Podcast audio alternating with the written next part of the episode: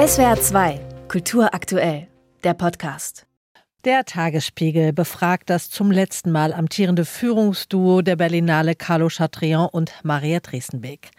Nach Protesten gegen die Einladung von AfD-Mitgliedern zur Eröffnung wollen sie ihnen in einem persönlichen Brief mitteilen, dass Gäste, die grundlegenden demokratischen Werten zuwiderhandeln, nicht willkommen sind.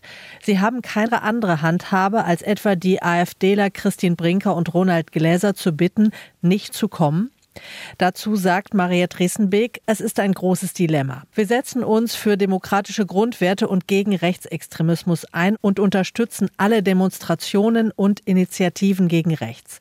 Aber wir respektieren es, wenn die Kulturstaatsministerin und der Berliner Senat ihre Kartenkontingente an demokratische Mandatsträger vergeben, auch wenn sie von der AfD sind. Dass wir damit nicht die AfD gutheißen, ist ja klar. Aber wir möchten generell dazu nochmal mit dem Senat und der Behörde der Kulturstaatsministerin in Austausch treten.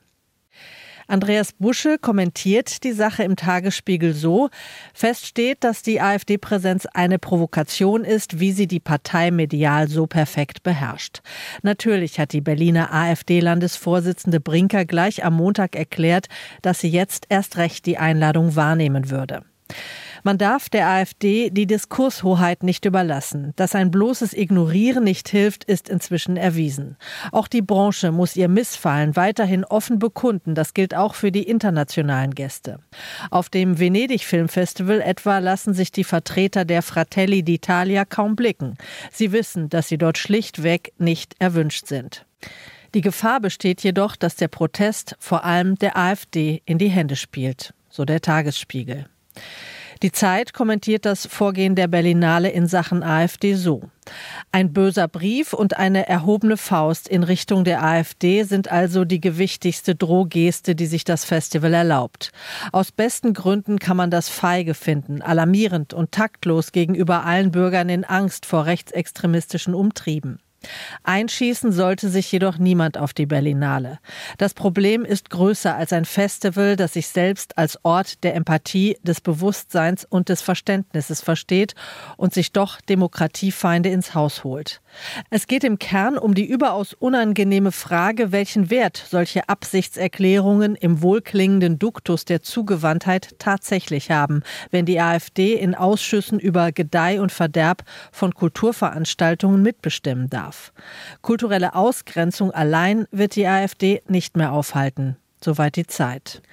Und die Süddeutsche Zeitung meint, die Aufregung um die Berlinale Tickets ist eine Farce. Die Filmbranche hat aus ganz anderen Gründen Anlass, nervös auf die Umfragewerte der AfD zu blicken. Die Partei versucht über ihre Vertreter in den Gremien der Filmförderung und in den Rundfunkräten der öffentlich-rechtlichen Sender Einfluss auf die Entscheider und die Finanzierung einzelner Filme zu nehmen. Und je stärker die Partei in den Parlamenten vertreten ist, desto größer könnte dieser Einfluss werden.